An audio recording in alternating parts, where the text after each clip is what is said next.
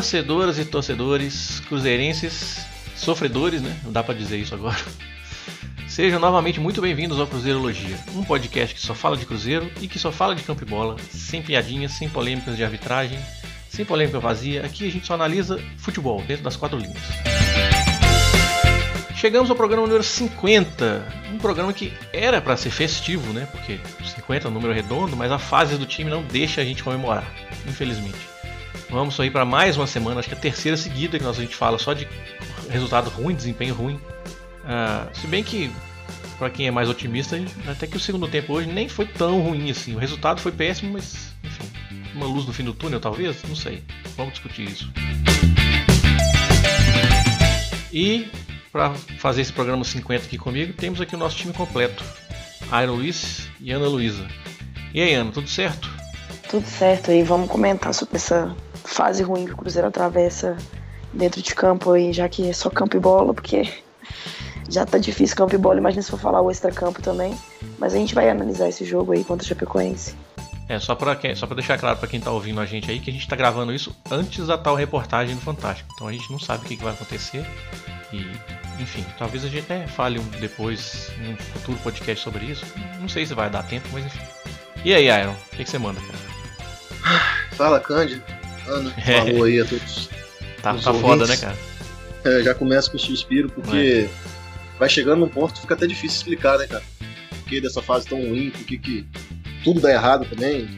Mesmo quando o time joga um pouquinho melhor, a sorte, que podia ajudar um pouquinho também, não, não ajuda derrota aí pra Chapecoense. Terrível, né, cara? Acho que a palavra que dá pra dizer terrível, desastre, horroroso. Tudo que não poderia acontecer era perder pra Chapecoense, que ainda não tinha ganhado fora de casa. E nesse momento, nós temos aí a pior defesa do campeonato, à frente do Vasco, que sofreu 12 gols. Nós sofremos 13. Estamos aí já, primeira vez na era Mano Menezes, que a gente perde três jogos seguidos. E já engatamos aí uma fase de cinco jogos sem vitória. A última vitória foi contra o Goiás, pela terceira rodada do Brasileiro. Então a situação realmente não está boa. É, vamos conversar, vamos falar, pelo menos por enquanto, o que a gente pode falar de dentro de campo, porque extra-campo também sabe que as, as coisas não, não vão bem. Eu diria que vão piores até do que, do que dentro de campo, que ainda é possível consertar.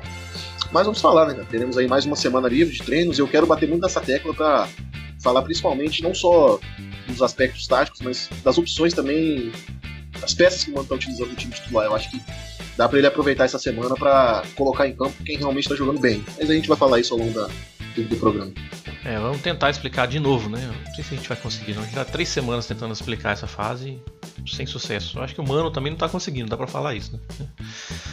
É, deixa eu falar aqui para vocês da Cruzeiropédia, que é um parceiro nosso aí, um site que é a enciclopédia do Cruzeiro e ela é colaborativa.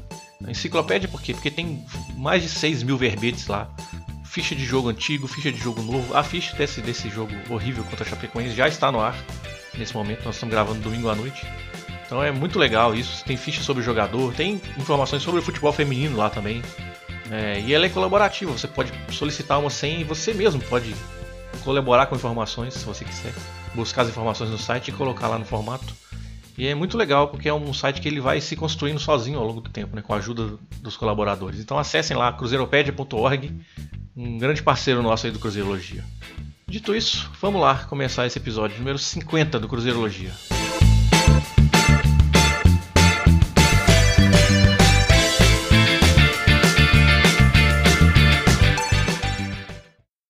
Cruzeirologia, episódio 50. Bom, pessoal, para a gente começar, não falar só de desgraça, né? Vamos falar um pouquinho sobre o jogo das meninas, como já é tradição aqui. A gente sempre fala um pouco sobre futebol feminino quando tem jogo. E o Cruzeiro confirmou a classificação para as quartas de final, venceu o Pinheirense por 3 a 0 uh, ah, mesmo sem a Duda e sem a Vanessa, né? Uma, inclusive uma previsão que até eu mesmo fiz, que seria um jogo mais difícil do que o jogo da ida, por incrível que pareça, por ser fora de casa, porque é, o jeito que eu enxergo o time, o time do Hoffman Túlio depende muito da Duda e da Vanessa. E estava sem as duas. A Duda porque foi expulsa no primeiro jogo e a Vanessa porque tomou o terceiro cartão amarelo. Inclusive, eu acho que ela tomou o terceiro cartão amarelo de propósito, porque foi no finalzinho do jogo ela ficou na frente da bola, sendo que ela devia se afastar, e o juiz foi lá e meteu o cartão nela. Ela nem reclamou.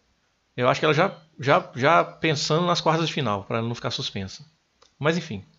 Que, que o Hoffman Túlio fez? Ele colocou a Natália, que é volante mesmo, no lugar da Duda, e colocou a Paloma, que é centroavante, para jogar pelo lado no lugar da Vanessa. Aí ele colocou a Micaele por dentro de novo. Na ida ele tinha colocado a Micaele no jogar na direita e a Vanessa por dentro. Isso funcionou bastante. A Vanessa distribuiu passes, o Cruzeiro foi muito bem naquela partida. É, mas aí o jogo ficou um pouco feio né, no começo. O Cruzeiro, obviamente, com a Duda sem jogar ali no meio campo e sem a Vanessa por dentro também. Cruzeiro teve uma dificuldade na saída de bola, o Pinheirense tentando pressionar alto. E aí ficou um jogo meio bumbo meu boi, assim, de defesa para defesa. E até que numa dessas bolas a zagueira do Pinheirense falhou, a bola sobrou na Paula na direita e a Micaela entrou sozinha dentro da área. A bola chegou nela, abriu o placar e aí acho que tranquilizou o jogo. Né? O Pinheirense não, não ameaçou mais. Renatinha foi de quase uma espectadora privilegiada do jogo, só fez uma defesa no escanteio lá, que quase foi olímpico, mas ela tirou. Então, mas o Hoffman Túlio não gostou. Ele falou que o 7 a 1, o 7 a 1 agregado foi um placar meio enganoso, né? Que o do Cruzeiro não teve esse domínio todo não. Mas eu achei ele, eu acho um pouco exigente demais a parte dele, que eu acho que na ida, principalmente, o Cruzeiro foi bem superior. E agora vamos pegar aí o Ceará, né? Um Ceará que perdeu da Portuguesa em casa depois de ter feito 3 a 0 na ida, perdeu de 2 a 0, quase deixou ir para pênalti, mas conseguiu classificação. E o Ceará é o último obstáculo aí antes de chegar na 1. Então, vamos ver aí se o Cruzeiro consegue. Bom, acho que é isso, não tem muito mais o que falar, não. Vocês têm alguma coisa para falar? Não, só para pontuar mesmo, né, dessa vitória das meninas. É, eu gostei muito da saída de bola, né, com a Isabela. Gostei muito da atuação dos volantes. E eu também tive essa impressão, né, sem as duas principais jogadoras, eu, eu imaginava que, assim, o time não teve aquele, o, não, tava, não teve seu melhor desempenho. Mas eu achei que o time ia ficar mais prejudicado pela falta de, pelo fato da dependência mesmo. Só que eu gostei da atuação da Micaele, da nossa centroavante. E quanto ao Ceará, eu não conheço o time do Ceará, então, como esse do Pinheirense, eu também não conhecia. Mas eu imaginava já que quando o Pinheirense o Cruzeiro ia ter uma facilidade muito grande. A gente já comentou disso aqui no podcast. Como teve, isso foi fato, né? Como eu também achei muito exigente da parte do treinador falar que o Cruzeiro não teve todo esse domínio. Para mim, teve. E agora contra o, o Ceará, eu não conheço o time. Mas é, tem os principais times de, de, futebol feminino que a gente sempre ouve falar. E do Ceará eu nunca escutei muita coisa, então eu imagino que não vai ser um jogo tão difícil também. É, eu gostei muito da Isa também. Inclusive, foi dela, né? O primeiro lançamento pro, pro primeiro gol do Cruzeiro, que ela lançou do campo de defesa pra Paula. Mas você tá falando da Isa Leone lateral direita, né? Porque tem a Isa Leone lateral direita e tem a Isabela volante camisa 17. O lançamento foi feito, acho que foi pela lateral, né? Foi, foi pela Isa Leone. A volante então, fez o lançamento do segundo gol. É, isso aí. A Isa fez um lançamento a lateral muito bom para a Paula, que eu gostei muito da movimentação dela, que ela tinha bastante mobilidade, né? Ela camisa 9 e tal, mas ela saía bastante da, da área para movimentar. A Paloma que ficava mais centralizada ali com menos mobilidade da, das três, né? Entre a Paula, a Miriam e a Paloma. E a Micaela é meio que o Marquinhos Gabriel do profissional, né? Que ela é muito rápida, ela realmente tem uma, uma verticalidade muito boa para atacar o gol e tal. E ela fez um gol muito bonito ali, entrando na, na diagonal ali pelo lado esquerdo, no lançamento rápido, três toques. E o, os três gols do Cruzeiro foram basicamente isso, né? Gols de aceleração rápida, troque, troque, é, toques rápidos de, de passe, né? Trocas rápidas de passe e conseguiu ser muito efetivo ali na frente. Faz os três gols, em momento algum, acho que o Cruzeiro correu grande risco assim, na partida. É, as duas centrais ali, tanto a Jajá quanto a Lia, defenderam muito bem a área, protegeram bem e tal. Então acabou que a, que a Camila, Camila não, a goleira, a Renata, a goleira reserva que começou jogando, né? Que a Camila parece que teve um, algum probleminha lá, não pôde jogar. Então elas defenderam muito bem. A gente vai enfrentar o Ceará que terminou em primeiro lugar na, no, no, grupo dele, acho que era o grupo Ceará, 1. Tava, grupo 1. Só que as campanhas do, tanto Ceará quanto o Cruzeiro são de certa forma até parecidas, né? O Cruzeiro é, em cinco jogos ganhou 4 e perdeu 1. O Ceará ganhou 4 e empatou 1. Eles fizeram 19 gols e sofreram 2, enquanto o Cruzeiro fez 20 e, e sofreu 13. Então foi uma, uma, uma, fase de grupos semelhantes, vamos dizer assim. E aí o Ceará agora é, ganhou da Portuguesa no primeiro jogo, perdeu o segundo, né? Eu acho que não vai ser tão fácil quanto foi o jogo contra o Pinheirense. Acho que tende, pelo que eu. Até pela campanha do Ceará, né, me parece, que eu acho que vai ser um jogo mais equilibrado. Mas eu ainda vejo um certo favoritismo pro Cruzeiro, até porque também no nosso grupo a gente acabou passando por alguns adversários mais difíceis, no né, Fluminense, o Vasco, de times de mais camisa, digamos assim. É, não conseguimos realmente passar pelo Taubaté, que, que, superou no primeiro jogo, mas depois também o Hoffman fez muitas mudanças no time, e eu acho que deu liga, né, as mudanças que ele fez. Então eu tô confiante, assim, a gente tá a dois jogos aí de conseguir acesso pro, pro Brasileiro A1, que os semifinalistas conseguem acesso pro Brasileiro, né, então a gente tá perto de, de conseguir. E vamos forte agora, né? Os jogos vão demorar a acontecer só dia 14 de, de julho agora a ida e a volta dia 21 do 7. É, depois da Copa do Mundo Feminina, né? Que vai começar agora. Isso. É, Exatamente. O Ceará, ele está participando pela primeira vez da A2, porque ele foi campeão estadual do Ceará, né? Pela primeira vez em 2018. Então é a primeira participação deles. É, a gente, é, assim, como a gente não tem muita informação, a gente tem que tentar ver pelos adversários, né? O Ceará conseguiu ganhar de 3 a 0 da Portuguesa, que fez jogos difíceis contra, se não me engano, quanto foi, ela estava no grupo 4, que era o grupo do Palmeiras e o grupo do Grêmio. Foram, perdeu os dois, mas fez jogos complicados. E os dois, os dois estão classificados, tanto o Palmeiras quanto o Grêmio, classificados para as quartas de final também. Então eu acho que vai ser um jogo duro. Assim. É, e é é, o legal também é o seguinte, que com essa derrota do Ceará, o Ceará tinha uma campanha melhor que a do Cruzeiro. Mas com essa derrota, o Cruzeiro ganhou as duas, o Ceará ganhou só uma das duas, né, das oitavas. O Cruzeiro tem uma campanha melhor agora e com isso ganhou o direito de jogar a segunda em casa. Né? Se, for, se, se o Ceará tivesse ganhado as duas, eles teriam o direito de jogar. Elas teriam o direito de jogar a segunda em casa, mas vai ser a primeira vai ser lá. E eu acho que esse resultado desse primeiro jogo vai ser fundamental, eu acho.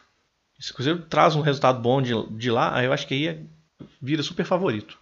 Vamos esperar aí o desempenho das meninas. Dá pra gente continuar falando de futebol feminino, não, cara? É. já, já ia mudar de assunto aqui, mas é. tá, tá, dando uma dó de mudar de assunto, né? Mas temos que falar, cara. Temos que cumprir esse nosso dever aqui. É verdade. Bom, vamos lá. Vamos entrar nesse assunto então. Cruzeirologia, episódio 50. Segundo bloco do Cruzeirologia, no episódio 50, vamos aí tentar falar dessa, dessa fase horrível do time, né? Cara, quem quer começar? Eu não sei nem por onde eu começo, sinceramente. Fala, fala aí enquanto eu penso no que eu quero falar. Eu posso começar assim. Começa, por é, favor. Eu vou dividir o jogo em duas partes. Assim. O primeiro tempo, com a formação que o Mano tentou encaixar Thiago Neves e Rodriguinho juntos, a gente já discutiu bastante durante a semana, em vários programas aqui também, eu já escrevi sobre isso, inclusive, é, como que o Cruzeiro iria encaixar Thiago Neves e Rodriguinho juntos. Eu achava que a princípio poderia ser um 4-1-4-1, com o Henrique na base, o Thiago e o Rodriguinho por dentro, o Robinho pela direita, o Marquinhos Gabriel pela esquerda e o Fred na referência. De certa forma foi até isso, digamos assim. É, o Robinho saía da direita e ele vinha por dentro, como ele costuma fazer sempre, né, de tentar construir e tal. E o Rodriguinho aparentemente era um jogador que estava tendo um pouco mais de responsabilidade de buscar a bola junto ao Henrique, mas não era só ele que fazia isso.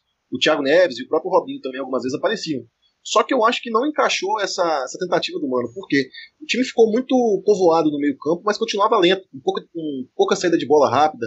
É, a gente já tinha visto alguns problemas desse time em jogos, jogos passados, onde o Cruzeiro saía com a bola na defesa e aparecia pouco jogador à frente é, do portador da bola para receber e dar opção de triangulação, de um passe vertical um pouco mais efetivo, até por falta de confiança também dos jogadores que estão com a bola de fazer esse, essa movimentação. Então o que acontecia? O, Rodrigo, o Henrique baixava para buscar a bola junto aos zagueiros, os laterais abriam, o Rodriguinho encostava um pouco, o Robinho também, só que distantes. E o jogador que está com a bola ficava com receio de, de tocar, de fazer esse passe mais vertical, porque dois jogadores da Chapecoense subiam para fazer a pressão, e atrás deles uma linha de quatro muito bem definida, né? então eles ficavam com uma certa dificuldade para furar esse bloqueio do Everaldo e do, do Arthur Gomes. Então o Cruzeiro optou muito por esticão para o Marquinhos Gabriel pela esquerda. Acho que esse lançamento do primeiro tempo funcionou umas duas ou três vezes, mas a maioria foi errado. É, e o Marquinhos Gabriel no primeiro tempo foi a nossa válvula de escape, foi um jogador que melhor saiu assim pela capacidade do drible, por chegar na linha de fundo e tentar alguns cruzamentos buscando o Fred, que de forma alguma assim, recebeu bola, ele não conseguiu participar no primeiro tempo. E o Mano até falou que, mesmo povoando o meio campo, colocando mais jogadores, a bola não conseguiu chegar no Fred. Eu concordo com o Mano nessa parte que ele diz na coletiva. É, a gente até finalizou tipo, nove vezes, mas não acertou o gol nenhuma vez. Né? As finalizações de mais perigo já foram mais pro final do jogo, com o Thiago Neves e o, as duas, né? Tanto uma que ele pegou e dá um drible de corpo e chuta, e depois uma cobrança de falta que resvalou na trave. Thiago Neves, que por sinal, acho que foi o melhor jogo dele no ano, assim, em termos de rendimento. É, é, acho. Quem não conseguiu jogar mesmo de forma alguma foi o Rodriguinho. É impressionante isso, né? Como ele tá. É, emo emocionalmente você vê que tá muito inseguro, não consegue prender a bola, não consegue girar, não consegue se aproximar, dar sequência nas jogadas, assim, é desarmado com, até com certa facilidade, assim, é um pouco preocupante isso, mas infelizmente é, é que ele não está jogando para justificar ser titular. E aí é aquela coisa que a gente fala aqui, não adianta se o investimento foi alto para trazer ele, eu acho que o jogador tem, tem que se escalar pela bola que está jogando e não pelo preço que ele custou.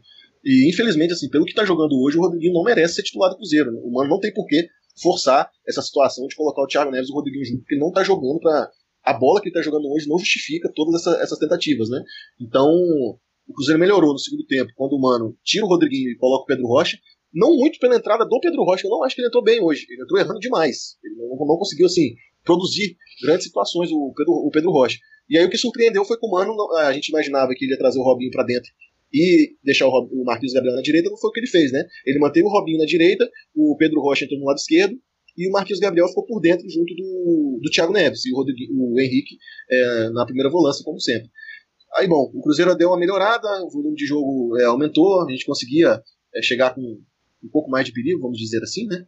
Só que, infelizmente, aconteceu aquilo que vem acontecendo já nos últimos jogos do Cruzeiro. Parece que dá uma pane na defesa e o time leva, leva gols, assim, dá pra dizer idiotas, né? O que surpreendeu muito nesse gol foi que a Chapecoense recuperou a bola no campo de defesa, aí saiu pela esquerda, conseguiu tocar, girar para o lado direito e ninguém chegou. E aí o Eli Carlos teve toda a liberdade do mundo para dominar a bola, chutar. O Fábio bateu roupa, falhou, né? De novo, até surpreendente isso. E o Rio do livre de marcação, o Dedé e o Egídio não, não foram atrás dele, deixaram, né? Largaram ele. Livre de marcação, só empurrou pro gol. Bom, nesse momento a gente já pensava o pior, né? Mas aí o Thiago Neves conseguiu empatar rapidamente, né? Tipo, cinco minutos depois, uma bela trama do Cruzeiro, uma bela troca de passes, né? Do Robinho deu uma ótima assistência para ele. O Fred fez um trabalho de pivô bom, bloqueando o defensor da Chape. O Thiago acertou de canhota no ângulo, no golaço. E a gente pensava que o Cruzeiro ia crescer no jogo, ia conseguir dominar e virar o jogo, né? Porque tava mesmo bem a, nosso, a nossa cara, assim, a partida, porque a Chapecoense estava completamente acuado, o Cruzeiro tocando muita bola. Tava, tava indo bem até, assim, tava indo muito bem. E aí depois ainda o, o Mano Menezes colocou colocou mais um jogador em campo, que foi o Lucas Silva no lugar do Marquinhos Gabriel. E aí, para mim, foi a, o ponto de virada do Cruzeiro, assim. A gente começou a controlar mais o jogo, o Lucas Silva começou a encostar mais no ataque, então o, o Thiago Neves aparecia mais no último terço junto com o Fred para tabelar, o Robinho encostando, o Lucas Romero também fez uma partida muito boa na, na, lateral direita. O time estava encaixando, teve três chegadas fortes ali com o Thiago Neves, com, com o próprio Fred, com o Robinho, o Mano até lamentou na coletiva que as jogadas foram bem trabalhadas pelo lado direito, foram toques envolventes, mas chegava sempre no contrapé do jogador para finalizar. De qualquer forma, para mim, eu acho que isso não é desculpa. Acho que tava, tava, dava para os jogadores terem é, finalizado melhor. E se a gente tivesse feito pelo menos um dos gols que a gente. das três grandes chances na pequena área da Chapecoense, eu acho que o resultado teria sido diferente, porque de repente eles não teriam nem força para chegar no final do jogo e conseguir virar, né? Uma falha do Egídio, que foi bastante vaiado pela torcida ali no final do jogo. Mas novamente, se a gente for olhar o lance, o Egídio falha, é verdade. Só que, novamente, ninguém marca, né? Ninguém pressiona, ninguém tenta tirar a bola, fica tudo. todo mundo esperando que o Fábio faça alguma coisa. E apesar da cabeçada do Diego Torres não ter sido tão difícil assim, na minha opinião, eu acho que dava pro Fábio defender, não dá pra pôr a culpa só nele, né? Infelizmente, aí de novo tomamos um gol pro vacilo. O time, na minha opinião, novamente, pregou fisicamente, depois daquela chance do Fred, que ele tentou pegar de esquerda e chutou para fora, o time diminuiu muito o ritmo. Você até comentou isso no Twitter, quando você achou que o time diminuiu bastante de ritmo, eu também Sim. acho novamente fisicamente, eu acho que o Cruzeiro no segundo tempo é algum problema que acontece, cara. Eu não sei explicar. Hoje demorou um pouco mais, talvez por ter tido uma semana cheia, sem jogo no meio de semana. Isso estava acontecendo já no início do segundo tempo. Agora, pelo menos, foi na metade, né? Ali nos a partir dos 26 e diante, o Cruzeiro pregou. E não conseguiu mais controlar e atacar como vinha fazendo, amassando a Chapecoense no segundo tempo. Uma derrota frustrante, uma derrota que, se a confiança já estava abalada, eu acho que agora terminou de. Foi a pá de cal, né? Em cima da, dos próprios jogadores, da torcida. E a gente vai ter mais uma semana Vamos enfrentar ninguém menos do que o São Paulo, fora de casa, que também perdeu pro, pro Corinthians, perdeu pro Bahia, então eles estão precisando também de um resultado e vão pegar acho que o melhor adversário que eles poderiam imaginar, né? Porque além da, da freguesia que a gente tem pro São Paulo no brasileiro, acho que no nosso momento ainda consegue ser pior que o deles.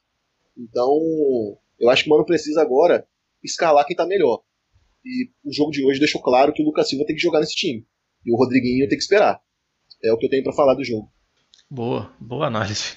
É até difícil de acrescentar alguma coisa, mas vou passar a palavra para Ana. Diga, Ana.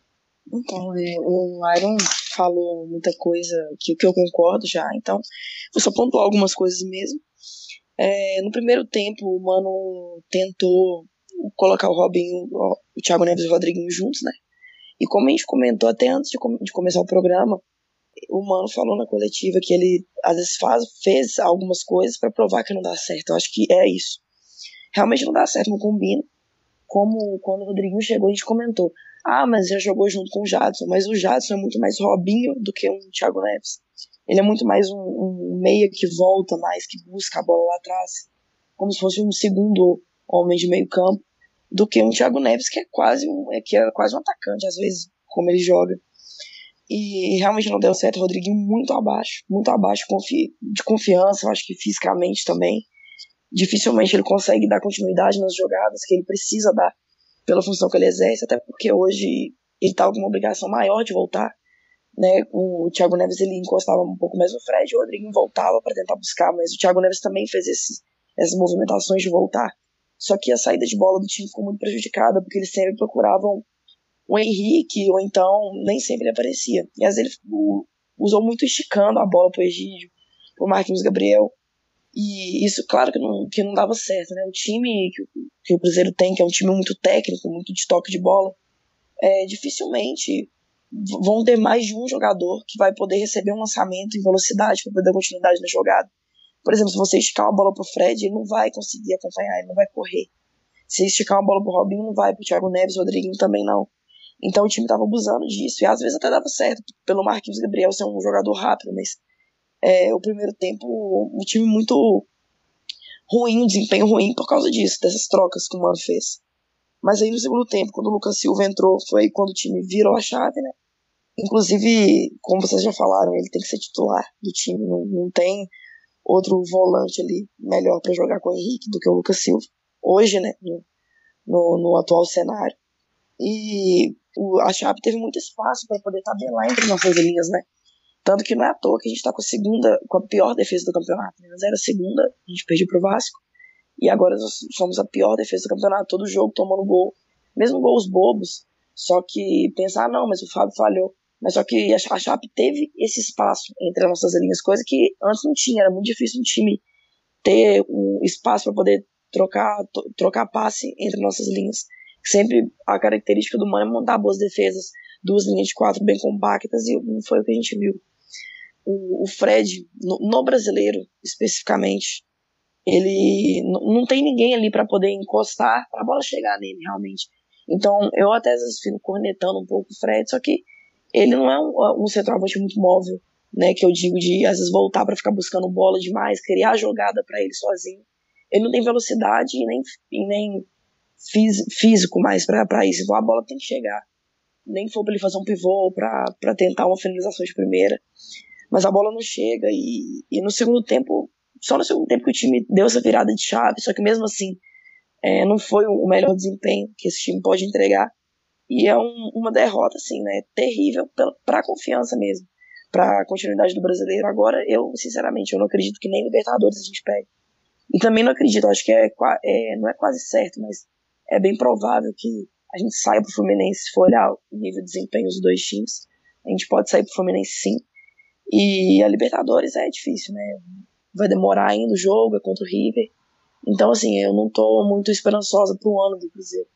Né? Sendo que um, um, elenco extremamente caro, técnico caro, com três anos no, no cargo. Então, assim, não pegar nem Libertadores seria muito frustrante pro Cruzeiro, né? Além de todos esses problemas aí extra-campo que a gente tá cansado de ouvir. Muito bem.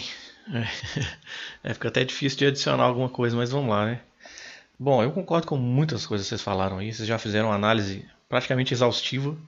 Mas eu queria pontuar algumas coisas também, que é o seguinte. Saída de bola. A gente já tem falando da saída, já vem falando da saída de bola do Cruzeiro já há muitos episódios. Isso não, é, não foi hoje. E mesmo com essa formação nova, com o Rodriguinho, com o Thiago Neves, com o Robinho, que cada hora um vinha baixar aqui, não, eles vinham, pegavam a bola, mas eles mesmos não tinham para quem passar. E também eu acho que o principal para mim, eu acho que falta coragem, sabe, para passar a bola para frente. Porque em vários momentos do jogo da Chapecoense eu vi um jogador se posicionar entre as linhas para receber a bola, sem marcação. Então é só, era só uma questão de o Henrique ou um dos dois, um dos dois zagueiros que estavam com a bola, ou até os laterais que estavam com a bola no pé, deles é, darem o passe, né? Eles teriam a coragem de mandar a bola no meio, do, no meio da, no, dos marcadores do, do adversário, mas eles não fizeram isso. Às vezes acho que falta uma confiança, assim, tipo, não vou arriscar esse passe, vou dar aqui do lado, que é melhor. E aí o cara que estava se posicionado lá perdia o timing chegava a marcação depois, e aí não tinha mais opção quando a bola chegava no outro jogador. Então acho que tem isso também. Mas eu acho que a movimentação gerou um certo, uma certa desordem na defesa da Chapecoense, sabe? Movimentação dos, essa movimentação dos três. Porque o Robinho ele estava oficialmente, entre aspas, né, pelo lado direito ainda. O Rodriguinho é que estava jogando mais por trás. E o Thiago Neves estava fazendo a dele, na frente. É, quase meio atacante ali. É, às vezes o time desenhava um 4-3-3 mesmo, com o Henrique ali. Mas é, então, assim, o Rodriguinho, o Thiago Neves, a movimentação até causava, só que não, não tinha continuidade, não tinha. Uh, a, a, jogada chegava neles e não tinha, não tinha entrosamento. Parece que eles não tinham acertado ainda é, é, é, aquela história, né? O time tá jogando há tanto tempo do mesmo jeito que quando muda o jeito, eles devem. Eles ficam. levam um tempo para acertar. Eu acho que não ia ser em 45 minutos que eles iam acertar tudo. Ah, mas treinou a semana inteira. Eu acho que não treinou a semana inteira assim, não. Treinou, treinou um, um, ou dois dias assim, eu acho. Ah, enfim. O uh, que mais? Os gols. Os gols sofridos. Primeiro gol, um gol de rebote, igual os gols do Inter. Da mesma forma. O Mano chegou a falar isso, o Airo até citou, o Mano chegou a falar isso na coletiva. Parece que os jogadores estão confiando demais no Fábio. E eu tinha falado exatamente isso no, depois, naquele podcast depois do jogo do Inter. Eu falei exatamente essa frase. Parece um excesso de confiança. Tipo assim, ah não, chuta a bola, o Fábio vai pegar. Não precisa ir lá no rebote. Mas precisa. Entendeu? Precisa. É, chegamos no dia em que ter um goleiro bom virou um problema, né? Mas enfim, nesse sentido, né?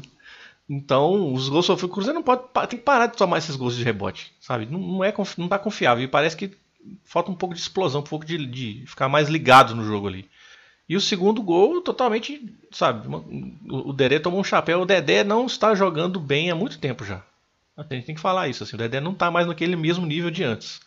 Acho que dá até para pensar aí, hein? Tipo, sei lá, será que é o Dedé? Tem que dar uma resposta logo, senão é melhor você ir, ir pro banco, cara, porque não tem condição. Será que a, será que a não convocação dele pra Copa América, ele não, não ter sido convocado esse ano mexeu com o psicológico dele, cara? Mas ele já, mas ele já tá assim antes da Copa América, antes da convocação para a Copa mas, América. Não, mas eu digo, esse ano ele não ter sido convocado nenhuma vez, e ele teve a esperança no ano passado, né, que ele chegou a ser chamado para alguns amistosos, e esse ano ele não foi chamado para nenhum. Será que isso mexeu com a cabeça dele ou não? É, não sei, cara. É difícil, né? Tô só perguntando para ele. Esse mesmo. ano do Dedé não, não tá bom, né? Não tá bom. Realmente, eu, acho que eu já comentei isso algum podcast. Não, é, não foi essa partida e nem a outra, né? Já vem de algum tempo. Exatamente. Já, Exatamente. Ah, e que mais? A bola não chegar no Fred. A bola não chegar no Fred, eu acho que o Fred é uma vítima, cara. Fala a verdade. O pessoal corneta o Fred. Porque... Esse é... Mas é, ele é vítima, ele é vítima, porque não tem como. Primeiro que é o seguinte, tendo o Fred. Ah, eu gosto. Isso é uma, coisa, é uma coisa que a gente pode falar também. Com esse time que jogou, que começou o jogo contra a Chapecoense, contra Thiago Neves, Rodriguinho, Robinho, você não vai ter tanto poder defensivo, que só teria o Henrique aqui. E o Henrique também já não consegue cobrir esse campo todo, né? Uh, e fora que ainda tinha o Romero improvisado lateral após mudança de última hora por causa da lesão do Edilson no, no aquecimento. Uh, mas com esse time, para você evitar ter que ficar correndo muito, que você vai perder fôlego no segundo tempo, você tem que ficar com a bola. Então, para você ficar com a bola, você tem que pressionar alto. Você tem que pressionar, assim que você perder a bola, pressionar imediatamente para o time adversário perder a bola e você poder ficar com a bola. Para você, até se você quiser, descansar com a bola no pé. Às vezes, ficar tocando bola entre os zagueiros é uma forma de descansar o time. Tem isso também, mas esse time também não serve para fazer para pressionar alto, porque você tem o Fred lá na frente, o Fred não vai sair correndo atrás do zagueiro. Ele não consegue. A bola circula por trás, o Fred não vai ir no, lateral, depois no outro zagueiro, depois no zagueiro, ele não vai fazer pressão intensa. Você não vai ver o Thiago Neves fazendo isso também. Então esse time não tem, não está coordenado para fazer essa pressão alta.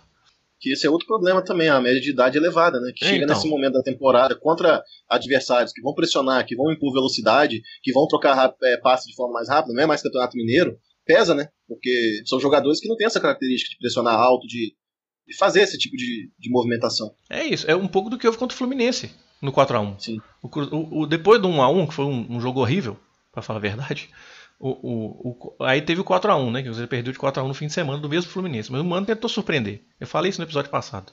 Ele tentou pressionar alto, porque se ele fizesse a mesma coisa que fez na quarta-feira contra o Fluminense, ia perder o jogo. De, é, perdeu, acabou perdendo do mesmo jeito, mas ele tentou mudar para fazer alguma coisa, porque daquele jeito não podia. Mas o Fluminense, já acostumado a fazer isso, saía tocando de trás sem problema algum. Porque o Cruzeiro não sabe fazer essa pressão, o Cruzeiro não sabe marcar alto não é, não é nem humano, é que esse elenco não consegue fazer isso, não tem fôlego, não tem intensidade. Então, você não dá para ser jogar dessa forma como jogou contra a Chapecoense sem fazer assim. Então, a Cruzeiro tinha mais posse? Tinha, mas não era aquela posse contínua, sabe? Tipo, pressão, como foi no segundo tempo. No segundo tempo foi um pouco mais isso. Porque o Cruzeiro conseguiu controlar rebote, a bola, a, a, a zaga da Chapecoense rebatia, a bola caiu no pé do volante do Cruzeiro e continuava o ataque. E aí continuava a pressão, continuava a pressão.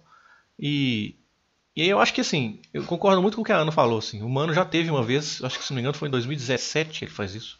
Falou, às vezes a gente tem que, a gente que escalar para mostrar para os jogadores que aquilo que eles estão falando que funciona não funciona. e eu acho que pode ter sido um pouco disso também, sabe? Tipo, acho que ele até falou no coletivo hoje. Às vezes a gente tem que fazer as coisas para mostrar para todo mundo que não dá. E, bom, ficou claro que não dá, né? Não desse jeito. O Mano já tinha citado essa coisa de às vezes é, fazer para mostrar que não dá. Se eu não me engano, foi em, 2000, em 2017 também. Foi, foi exatamente.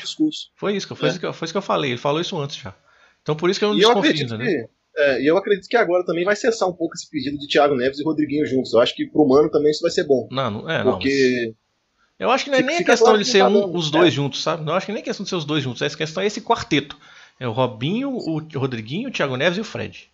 E esses eu, quatro. eu, eu já falei assim, na minha opinião, pela, pelo, pelo que o Cruzeiro tá passando hoje, eu acho que o Mano tinha que mudar o time de forma a jogar com dois jogadores mais agudos pelos lados, porque Sim. o Cruzeiro tá, tá faltando essa velocidade. E você tem um jogador como o Robinho, que tem uma visão de jogo diferenciada, e um volante como o Lucas Silva, que tem um bom lançamento, você, de certa forma, potencializa esses jogadores abertos para a bola chegar no Fred. Não, mas veja, quando, É. co- o- no jogo contra a Chapecoense, quando entrou o David, eu achei que finalmente ia ser essa configuração, porque ele colocou o David no lugar do Thiago Neves, eu achei que o Robinho ia entrar pra dentro do campo e ficar o David na direita e o Pedro Rocha na esquerda, mas não foi isso. Continuou um Pois é. 4-4-2 com o Robinho aberto e o, o David perto do Fred. Quer O David dizer, virou mais ou menos um segundo atacante, né? é, então, Não foi um então ponto, não, foi, não foi exatamente isso, né? Mas eu- Eu não entendo porque que o Mano tem essa resistência, assim, em fazer, em testar. esse- Porque se Porque não o tá Robinho tem certo, dificuldade de jogar de costas. O Robinho tem dificuldade de jogar de costas. E se ele jogar ali na É. entrelinha, ele vai jogar de costas. O Robinho precisa ver o Entendi. campo de frente. Então, Então, essa eu mas acho que é a eu opinião do. Mano também, entendeu? Eu acho que as- aí você não- precisa botar o Robinho necessariamente na posição que o Thiago Neves joga. Você mais pode por trazer o trás, é Robinho mais atrás. É. Isso. Como um terceiro homem mesmo, um 4-3-3, vamos colocar assim. A gente não precisa, é, o que, é o que a gente fala também, acho que a Ana fala até mais do que, que eu e você. Você não precisa ficar engessado eternamente num 4-2-3-1. Existe só essa forma de jogar futebol. Será que o Mano é, é tão limitado ao ponto de não conseguir variar um sistema que ele só consegue jogar de forma que seja um 4 um 4-2-3-1 e esporadicamente um 4-4-2 ali, colocando o David mais próximo do Eu acho que nem é questão que do é Mano, não. Eu acho questão que esse elenco não consegue jogar de outra forma. Eu acho que tudo é questão de exemplo, porque não tá Ah, jogando de forma Tá, não, né, cara? concordo, A verdade concordo. É é- tudo questão de treino. Se você treinar, ok. Mas vai treinar É, quando, é- né? Então, o que eu tô falando, a questão é que não tá jogando, então assim, vai esperar até quando? É Bom, isso. o, que me- isso. ah, o que eu posso dizer assim de positivo foi que eu achei que o Thiago Neves finalmente estreou na temporada. É. Não só pelo gol. Sim. Ele fez, um, ele fez um bom bem. jogo. Ele não fez um mau É, jogo, ele não. Jogou um bem, jogo. movimentou, ele tocou, trocou passes ali, conseguiu fazer boas triangulações ali, principalmente no segundo tempo, com a entrada do Lucas Silva, ele finalizou. Então, assim, já foi um Thiago Neves diferente. Eu não sei por quanto tempo, até pela, pela idade, pela capacidade física. Quando começar jogos na sequência, o ritmo tende a cair. Mas hoje, pelo menos, a gente já viu um Thiago Neves mais perto daquele que a gente está acostumado. Não aquele Thiago Neves moroso, apático. Já é um, um alento, assim, até pela, pelo não futebol do, do Rodriguinho. Agora, eu acho que não tem por que não tentar uma coisa diferente do que eu tô falando, nesse sentido mesmo, de você colocar, às vezes, ali o Robinho mais, mais recuado e dois pontas, para tentar dar mais velocidade pro time, mais verticalidade, deixar um time mais objetivo. O Mano não gosta muito disso, de usar dois pontos, dois atacantes abertos, mas é, do jeito que tá também, parece que já tá meio manjado também. O Cruzeiro não tá conseguindo é, sair do, dessa espiral, né? Ainda que quando entrou o Lucas Silva, o time é mais acostumado a jogar dessa forma, conseguiu render um pouco mais. É isso. É eu isso que eu ia que- falar. Eu acho Você que falou de pontos positivos. Pontos É. positivos pra mim foi, assim, tudo bem que o segundo tempo não foi essa maravilha toda, mas o Cruzeiro envolveu o Chapecoense. Sim. Conseguiu criar várias Até- chances ali, tocando bola pelo chão mesmo, sabe? A primeira Jogadas metade do segundo bonitas. tempo. Sim. Aliás, eu diria que no segundo tempo o Cruzeiro controlou. Tirando essa escapada do segundo gol, esse maldito segundo gol que eles fizeram, é, o Cruzeiro controlou o segundo tempo inteiro, né? Tá certo que diminuiu o ritmo um pouco depois da segunda É. metade do segundo tempo, mas a Chapecoense também não ameaçava. A Não. gente ainda tava conseguindo controlar o jogo. Aí, o que tá complicado é que a defesa não falhava como tá falhando. né? É, de- é é, exatamente, você falou isso, né? Antes a defesa segurava, agora nem isso mais tá acontecendo. Porque se a É, defesa quando- segurasse, a gente tinha ganhado o jogo de 1x0. Porque, por exemplo, quando o time não jogava tão bem, mas ainda assim a gente dava uma segurada e ganhava, mesmo que apertado ali na marra, mas ganhava. É, quanto o Ceará, já foi pelo Fábio, assim, os milagres que ele fez que É, possibilitaram a já, nossa vitória. exatamente. Que era pra gente ter perdido aquele jogo. Não não é exagero nenhum falar isso. É, quanto o Goiás também, o time vacilou, tomou um gol bobo, mas ganhou o jogo. Só que agora gente tá tomando gol, tá tomando gol e não tá dando conta, cara. Então acho que tem que estancar esse problema, não sei como que o Mano vai fazer isso. Mas é, às vezes até testando algo diferente, jogadores diferentes, é uma- sabe? Aí é por isso que eu falei, de de repente dois pontos pra fechar um pouquinho mais a casinha e sair em velocidade, eu, eu não sei. É, agora, alguma coisa tem que ser feita diferente, porque não dá pra ficar perdendo rodada após rodada, né, cara? Pelo investimento que o Cruzeiro fez, pelo elenco que o Cruzeiro tem. Aí é que eu falo pra você. É, eu sou contra a, a troca de treinador agora. Eu já até falei que é, historicamente o Cruzeiro não é bom quando troca assim no meio da temporada. Mas foi tá- até o que a gente comentou no, no episódio passado. É, até que ponto o Mano ainda consegue tirar desses jogadores e até que ponto os jogadores ainda estão acreditando que ele tem a passar. Porque se não tiver também, se ele não É. tiver mais che chega- chegar ao ponto de não estar conseguindo mais extrair o que ele pode extrair desse time, aí eu acho que assim, pelo, que, pelo ritmo que tá indo, eu acho que prazo limite vai ser contra o Fluminense, pela Copa do Brasil. Eu acho que se a gente cair antes da pausa da Copa América pro Fluminense é, e for eliminado da Copa do Brasil, vai ficar muito difícil pro Mano. Porque vai pegar o São Paulo, então já vamos colocar aqui na visão da mais pessimista possível. Vamos perder pro São Paulo também? Não seria absurdo falar isso, até pelo nosso histórico contra o São Paulo, né? Não dá pra dizer que eu tô agorando. Infelizmente a gente tem um, um, um retrospecto péssimo contra o São Paulo. Então imagina se a gente perde pro São Paulo. Ou seja, a quarta derrota seguida, seis jogos sem vitória. Aí a gente vai pegar já o Fluminense na Copa do Brasil para decidir nossa vida. E aí depois. É, com a confiança lá embaixo, tem, né? Com a confiança lá embaixo, aí é eliminado. Aí tem Corinthians e Fortaleza. Até a pausa da, pra, pra Copa América. Se for eliminado da Copa do Brasil, cara, com a Libertadores batendo na porta depois da, da Copa América e o time com uma sequência de resultados negativos vai ser insustentável pro Mano continuar. Aí eu acho que não vai ter como, assim, pela pressão Eu acho mesmo, que o ponto de virada, de, assim, se eu fosse dirigente, eu, eu conversaria com os jogadores. Falaria assim, cara, vocês, vocês confiam ainda no que ele tá falando? Porque assim, quando, quando o jogador perde confiança no técnico, aí é a hora de trocar.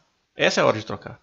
Então, independente do que os jogadores estão falando na imprensa, né? porque uma, uma coisa que eles falam para fora, outra coisa que eles pensam de verdade. E isso só o dirigente é. vai saber. Né? Só quem tá na direção falou... que vai poder falar isso. E o Mano falou na coletiva hoje que ele até desdenhou um pouco dessa questão de conversa, que se reúne para conversar, os jogadores fazem pacto. Mas isso não adianta muito, que se conversa adiantasse, resolveria o problema rapidamente. É verdade, conversa é verdade. Acho que serve para colocar assim, os pratos limpos, né? Mas. Uhum.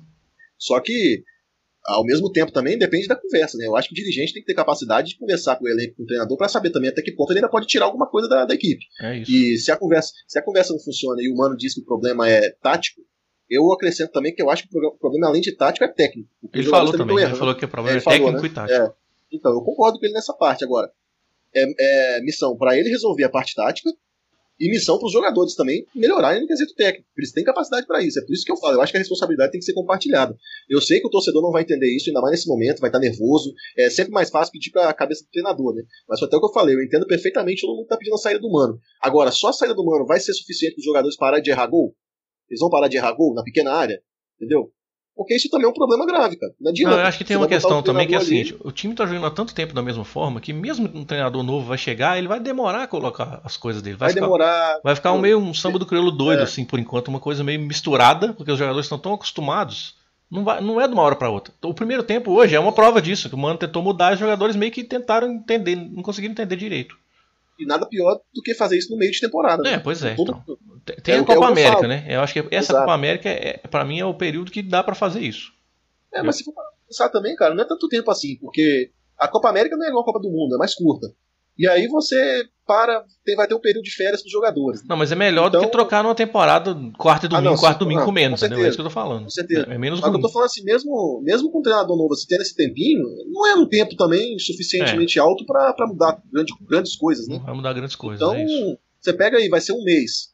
É, tira aí uma semana de férias para os jogadores, aí cai para umas duas semanas e meia de preparação. Isso não é tanta coisa pro, se o treinador tiver começado zero, se ele, e aí ele vai dispensar jogador, ele vai pedir reforço. Então tem muita coisa no meio disso daí, entendeu? É, eu acho que eu, eu vejo um problema assim, na, na questão física. Eu acho que tem que ver o que, que é isso. E aí a comissão do Mano, né, no, na, na, pessoa do, do, Eduardo, lá, aquele carequinha da, de, que bate palma, tem que ver o que ele está fazendo de errado, porque o time está caindo muito de rendimento no segundo tempo, e você vê nitidamente que é fisicamente. Eu não sei se é pela questão da idade, e aí também parte uma resistência muito, muito grande do Mano em usar é, outros jogadores, né? A gente tem aí na base alguns jogadores que se destacaram, o próprio Maurício, que foi convocado agora para treinar na Copa América. O Edilson parece que teve um problema hoje, é, não sei se é sério, porque até mostraram ele no, na, nos camarotes lá da Independência muito abatido, então não se sabe se a lesão é mais grave do que, do que parece. É, tem o Everton, que estava na base também. Eu acho que tem, tem que aproveitar a pausa da Copa América e testar novos jogadores também. Trazer um pouco mais de oxigênio pro time, sabe? Tentar alguma coisa diferente para ver se muda né, no, no, brasileiro essa situação. E ver até que ponto o Mano ainda consegue tirar algo desses jogadores, né? É o principal, na minha opinião. É, Ana, você quer acrescentar alguma coisa? Não, eu concordo com vocês. Isso é, antes, eu sempre falava, eu, não, não, eu nunca gostei muito do estilo do Mano, e até em 2017 mesmo. Antes daquele jogo contra o Palmeiras, que o Thiago Neves fez o gol caindo, né? Ficou 3x1. Eu queria que ele saísse. Hoje eu já tenho uma visão um pouco diferente, porque é, pelo elenco que a gente tem, são jogadores é, é, medalhão, a gente sabe que o extra-campo influencia. É aquele tanto de jogador medalhão, carimbado, mais que 30 anos, é muito difícil achar um treinador que vai ter o grupo nas mãos, mas nesse caso, eu acho que com o elenco que a gente tem hoje, não vai ter uma reformulação de elenco agora. Então acho que é melhor manter o mano, a não ser que chegue uma situação assim, a gente estiver caindo no brasileiro, aí não, realmente é insustentável. Mas tem, é isso que vocês falaram, tem que ver até onde ele consegue extrair do, dos jogadores, se os jogadores ainda estão confiando nele, né? O que, o que, que pode fazer, porque realmente é a pior fase do Mano aqui desde que ele chegou. É, acho que não tem nenhuma dúvida em relação a isso, né? Pior período da era Mano, contando as duas passagens, inclusive 2015.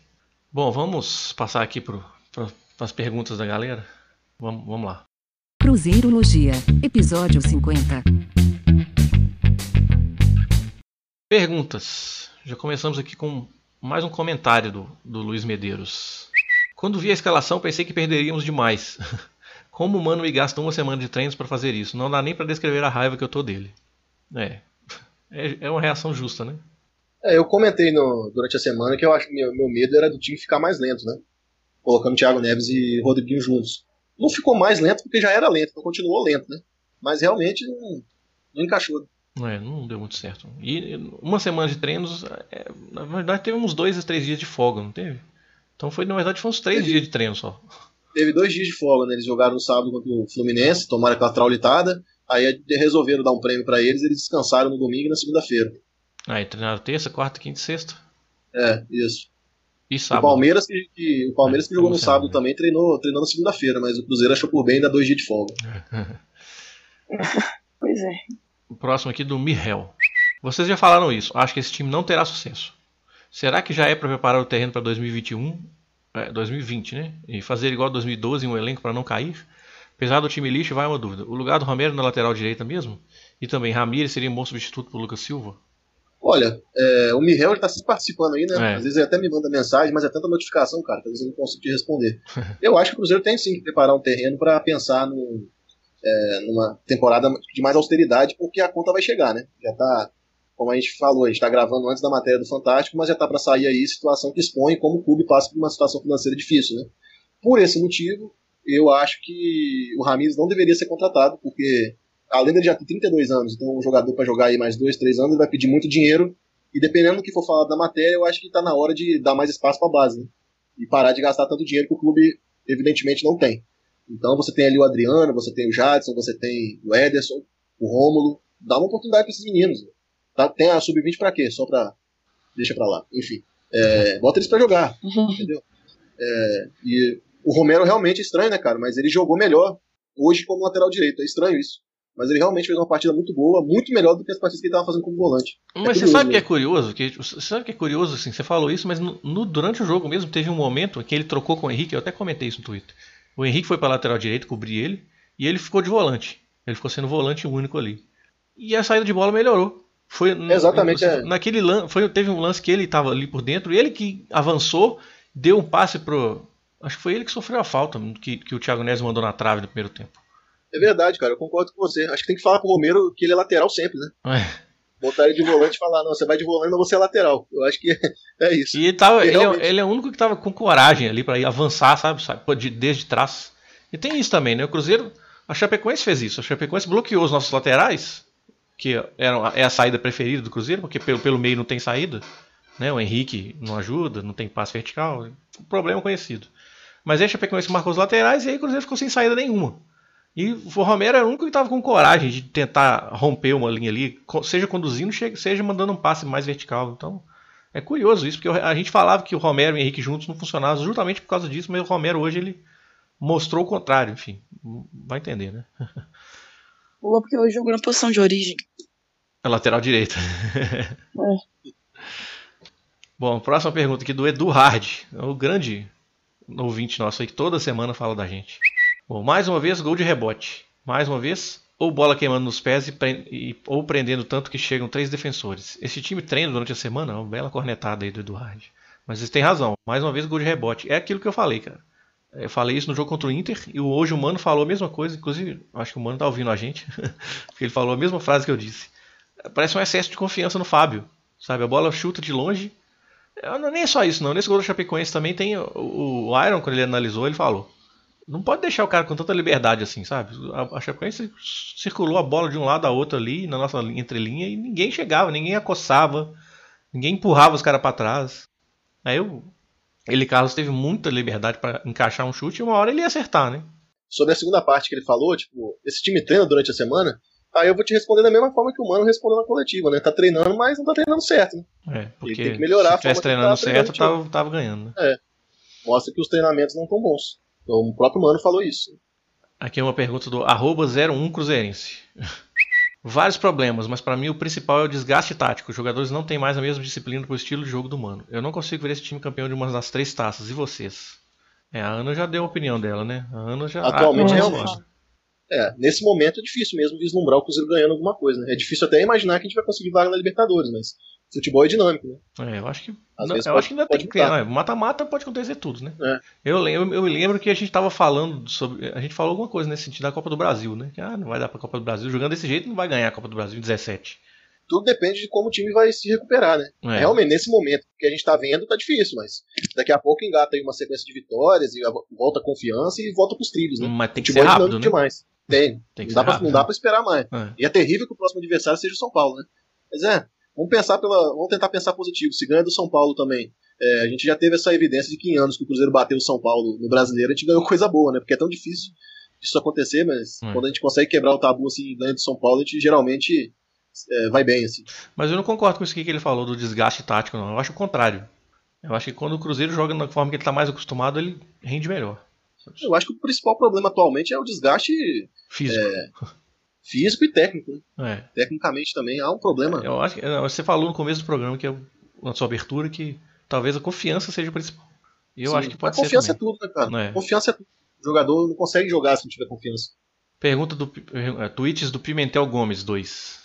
Jogadores mortos, chape com a bola e ninguém vai pra cima. É, o, o primeiro gol foi assim, né? Mais alguns erros de passe que vem se repetindo nos jogos. E o habitual, o time não ataca, só roda a bola. Agora a pergunta: valeria a pena o Cruzeiro jogar com dois pontas e Robinho no meio? David Marquinhos Gabriel ou Pedro Rocha Marquinhos Gabriel? Enfim, vocês conseguem imaginar o time assim?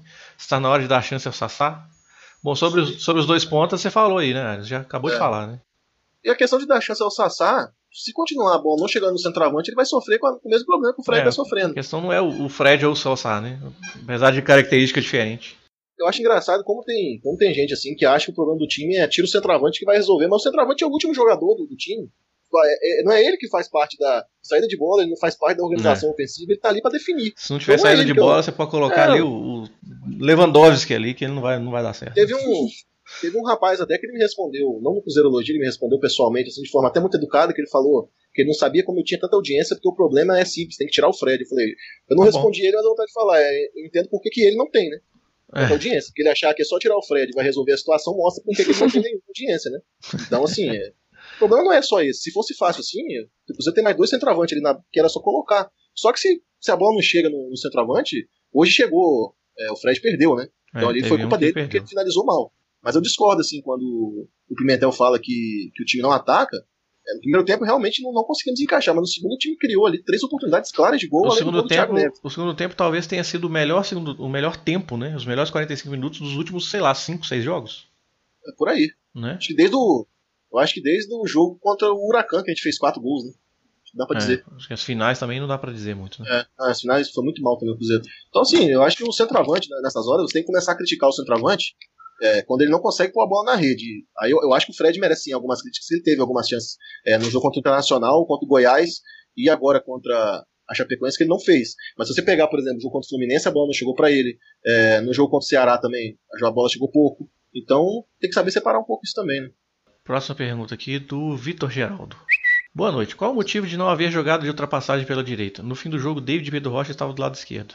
E o Fred necessita um pouco. Desde, necessita um pouco, não entendi, né? Desde o Mineiro não demonstra qualidade para ser titular. Um pouco de banco, talvez eu esteja falando, né? Abraço, fico feliz pelo sucesso do podcast do Cabuloso. Muito obrigado, Vitor. Obrigado, devia ser, um abraço devia ser num clima melhor, né? No falando de vitórias aqui, É. o time jogando bem, mas enfim, né? Fase ruim afeta nós também. Mas enfim, por que, que não tem ultrapassagem pela direita? Ah, é, uma, é uma- um monte de razões. Primeiro que o time joga assim, é uma escolha. Segundo, o Edilson, que é um jogador que obviamente apoia mais do que o Romero, né? Machucou no aquecimento, não jogou. Além disso, é, é o que eu falei, né? Característica do time, o Robinho joga na ponta direita, o Mano, ah, ele não gosta de colocar o Robinho por dentro, porque eu- isso é o que eu acho. né? Eu acho que o Mano pensa que o Robinho não consegue jogar por dentro porque ele vai ter que jogar de costas na função do Thiago Neves ali, né? O Robinho não consegue fazer isso. Ele teria que jogar um pouco mais por trás e aí ficaria sem ninguém ali na entrelinha. É uma tese. David Pedro Rocha do lado esquerdo. Na verdade, o David estava de segundo atacante, né? Mas ele não estava pelo lado direito mesmo, né, realmente. Fred no banco, porra. Eu, eu fico com um pé atrás com isso aqui, porque a gente, já falou isso aqui, né? O Fred ele é, ele é mais uma vítima do que. Tudo bem, hoje ele perdeu realmente um gol que ele não deveria perder, mas ele é mais uma vítima, a bola não chega para ele. E questão aqui de, de, de do, do, Fred necessitar banco, é, sei lá, porque Fred, a presença do Fred também é importante para prender o zagueiro ali. É, só o fato de ser o Fred. mudar o estilo, né? É, sim, você pode. De jogo. Aí... Talvez jogar sem centroavante, né? Não sei. Cruzeirologia, episódio 50. Uh, pessoal, a gente fez uma pausa aqui, na gravação vocês não vão perceber, mas a gente fez uma pausa aqui para a gente assistir a reportagem e a gente está um pouco impactado com ela. Então a gente vai, a gente pede desculpas aí pro pessoal que mandou pergunta e não foi respondido, mas a gente vai encerrar o episódio aqui porque a gente não está mais em condições de, de, de continuar a gravar esse, esse, programa por causa da reportagem. Então a gente vai só fazer a despedida aqui. É, enfim. Estamos até meio perdido aqui. Então é isso aí, galera. Esse foi o nosso episódio 50. Que episódio 50, hein? Vou te contar. É, a gente, a gente queria preparar uma surpresa, mas não era bem essa, né? É, não era bem essa, forma. exatamente. A gente só torce aí pra que tudo seja esclarecido. Sem reação. É o que a gente falou, né? A gente só espera que os responsáveis sejam punidos, sejam eles quem for, né? Só isso é, que a gente isso espera. Isso aí, exatamente. A gente pede desculpa aqui pro Marcos Fábio, pro Mihael, que mandou outra pergunta pro Farda Azul e Branco, pro Arthur Lozado. Semana que vem, semana que vem, depois de digerir isso melhor, a gente pode falar, né? Talvez até trazendo um convidado, a gente vai ver o que a gente vai fazer aí. É, vamos ver. Mas é porque realmente tá difícil. Acima Bom, de tudo, a gente é torcedor, né? E é triste pra gente ver o nosso clube passando por isso, né? É, uma vergonha é, nacional, né? Desanimador, mas, mas tá bom. Mas então é isso, pessoal. É, para não terminar Valeu. numa nota triste aí, vamos só dar um tchau aí. Valeu, um abraço a todos aí. Boa semana, né? É. E vamos torcer aí para dias melhores. Isso aí, valeu, Ana. Valeu, valeu, Cândia, valeu, Iron. E um abraço aí pra todo mundo e boa sorte né, pra gente, pro nosso time, que a gente tem em comum, né, o sentimento de amor que a gente tem pelo clube, então torcer pra dar tudo certo aí. Isso aí, pessoal. cruzeirologia.com.br arroba cruzeirologia, arroba candian, arroba ironfall, arroba reality diva com W. Sigam aí nossas redes sociais. Isso. Até semana que vem. Valeu. Valeu, falou.